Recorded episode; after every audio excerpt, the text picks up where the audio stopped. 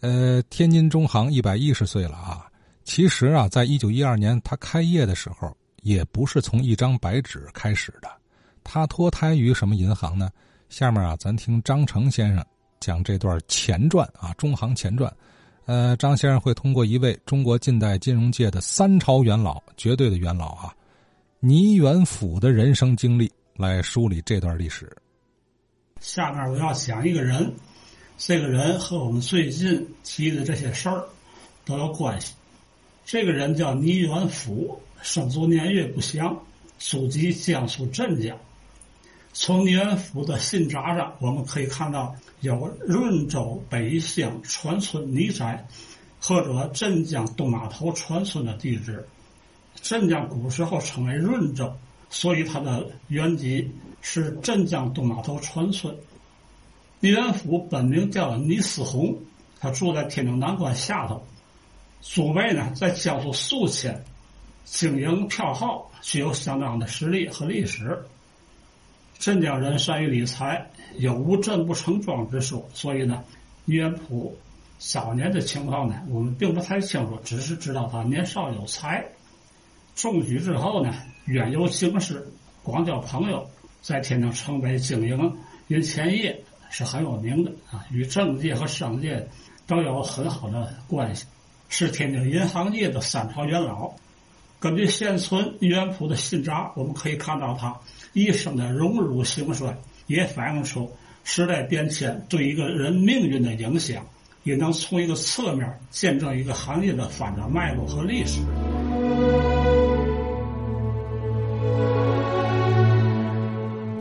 中国银行的前身是大清银行，大清银行的前身是户部银行，这是由官方设立的中央集权性质的国家银行，但它还不是最早的。我国历史上第一家新式银行是中国通商银行，设于一八九七年，是李鸿章旗下北洋新政时期为了融资需要而设立的官商合办的银行。一九零三年，清廷派载振、纳同等赴日本参观第五届劝业博览会。随行中呢，有一个三十多岁的年轻人，他的名字叫张允言，他是最后一任两江总督赵仁俊的长子。他呢，二十岁就考中举人了。他当时的身份是户部这个候补主事三品经堂。被户部右侍郎纳同钦点，随同前往日本，就便考察银行、金棒、印花税等各项事宜。他在日本期间呢，参观了日本多家银行，并且拜访了日本大藏省。回国后呢，就着手创办天津造币总厂，并且参照日本银行的模式，筹设大清户部银行。一九零四年三月十四日。由户部向皇上奏报创办银行的计划，不久呢，又拟定了银行章程，并且获得了朝廷的批准。一九零五年九月二十七日，清政府在北京正式设户部银行，张允言出任户部银行总办即第一任中国银行行长，并且在天津、上海、济南、张家口、奉天、营口、昆仑、重庆等九个地方设立分行。这前面说了半天，跟咱有嘛关系呢？这后边就该说了。天津户部银行最初设在砵基，就是以兴办这个钱庄实业闻名的倪元甫作为大清银行天津分行的这个负责人，当时叫监督，是吧？在那个时候，倪元甫的收钱地址是砵街泰丰行。倪元甫呢，跟这个字号肯定有关系啊。这个字号呢。也是属于银钱类的这个店铺。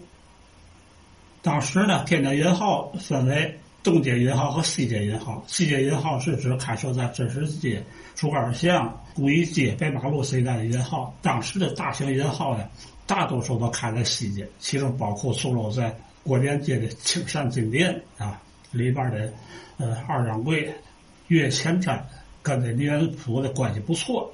于是呢，倪元甫就将他拉过来做副手，啊，当时的职位是天津大清银行提调，就是副行长的意思。岳前斋本名叫岳荣坤，他的字叫前斋，他原籍在北京大兴，从小在北京东四牌楼原城强铺里当学徒，这个小孩又机灵又能干，深得这当时的经理邢谷乡的赏识。后来张毅在天津国电街开的青山金店，聘请邢谷乡作为经理，邢谷乡就把他带到了天津啊。岳千载凭着人缘好，很快就从跑街升为二掌柜。岳千载还是通过倪元福的关系结交了很多上层人物。一九零五年十月二十二号，湖北银行天津分行在砵街正式开业。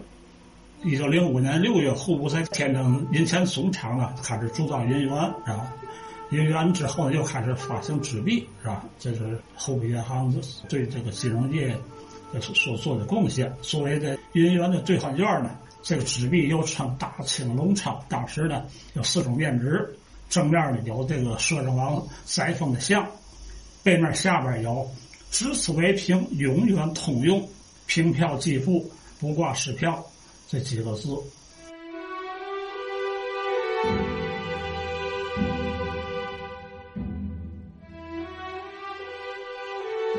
那个一个时期的天津这个社会发展很快，各种新生事物呢不断的出现，各种基础的设施立项开工，对于资金需求也是越来越旺盛。所以说，户部银行作为国资银行，不但在资金上提供了支持，而且在投资方向也进行了很好的把握，促使清政府呢成功度过了因为庚子之乱而产生的金融危机。后来呢，由于北马路电车开通呢，北马路逐渐的热闹起来了。一九零七年，户部银行天津分行呢由砵玉街迁到了北马路中间路北。为了应对新的形势，一九零八年七月一号。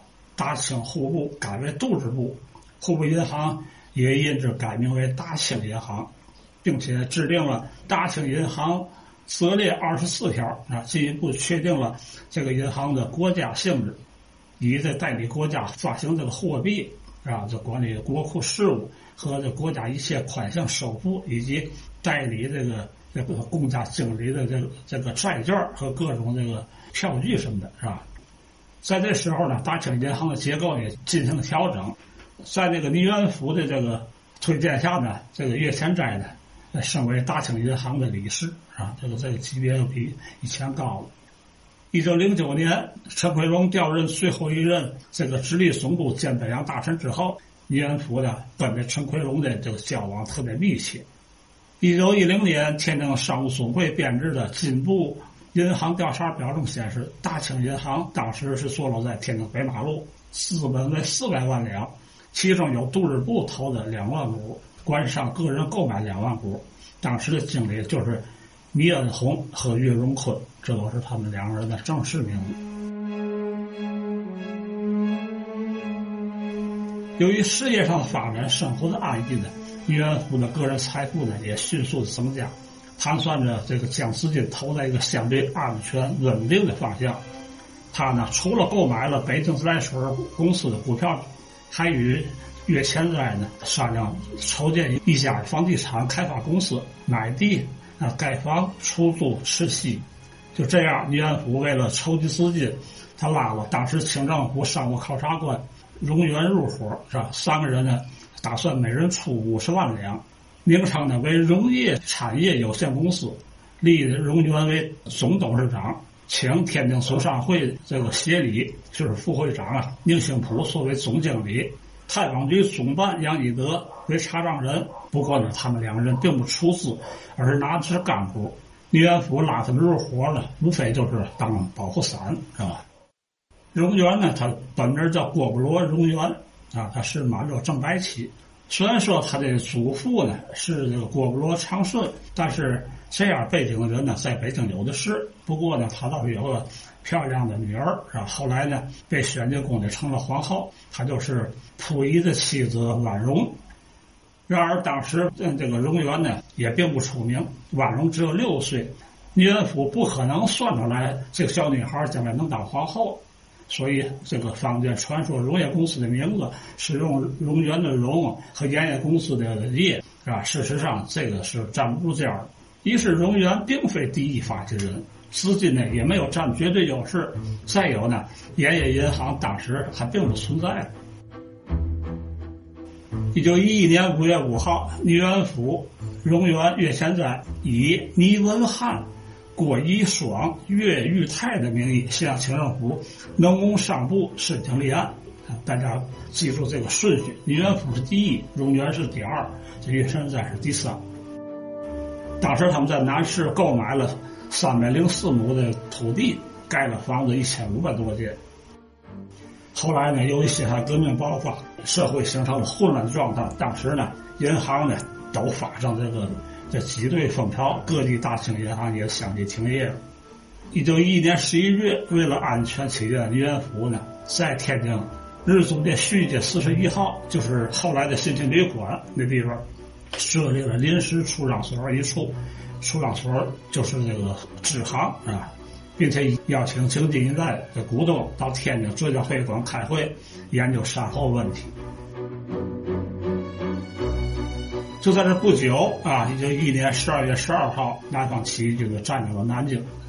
到了一九一二年二月三号，隆裕太后呢答应退位，并且呢授予袁世凯全权与民军商量的这个委托条件，任命张振芳署的直隶总督兼北洋大臣。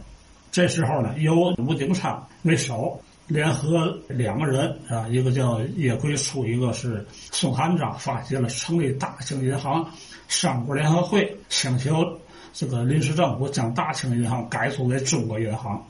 一九一二年二月五号，中国银行在上海汉口路三号，这原来大清银行的旧址开始这继续营业。到了二月十二号，这隆裕太后带着六岁的溥仪正式宣布退位了。清政府这一倒台，是吧？大清银行各地分行呢，也纷纷的改名换姓，是吧？自此，大清银行的结束了他的使命。至于这个坊间传说的倪元甫是什么老同盟会员呢？在上海参与了这中国银行的筹备、监督跟开办，是吧？其实呢，呃，他们是张冠李戴，搞错了。那个人应该是吴鼎昌。我们从这个倪元甫的信札里边看到，一九一二年，倪元甫仍在天津，而且当时使用的并不是中国银行的名称，而是中央银行和中华民国银行。到了一九一三年，中华民国经过参议院的决议，原来大清银行。改名为中国银行，总部设在上海。吴鼎昌任命为的第一任的总裁，并且在各地的组织大清银行的这个清理处呢进行清理。从这倪元福的信札中显示呢，当时倪元福呢已经搬到日本租界中街，并且在续街临时出让所呢设了大清银行清理处啊，办理业务的结束这些个事儿。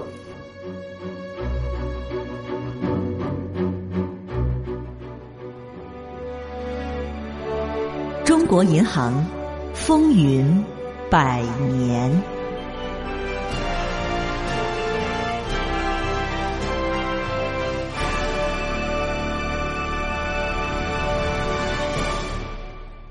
好啊，倪元甫，他后期的故事还有好多了啊，不过都发生在上海了。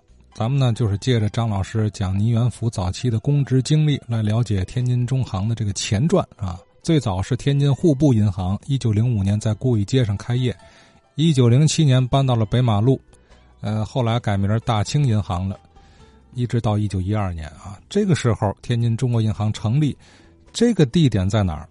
哎，刚才没讲是吧？现在我们都知道中国银行天津分行这个大楼啊，是用了解放路上原来的汇丰银行和正金银行旧址。那么在这之前，哎，老先生们记得您见过中国银行在什么地儿？啊，我估计啊，也离不开这条解放北路啊，不会太远啊。这一带，这个一百来年啊，一直就是金融人扎堆的地儿啊。大的银行、小的银号，一直连到杨福银路那头。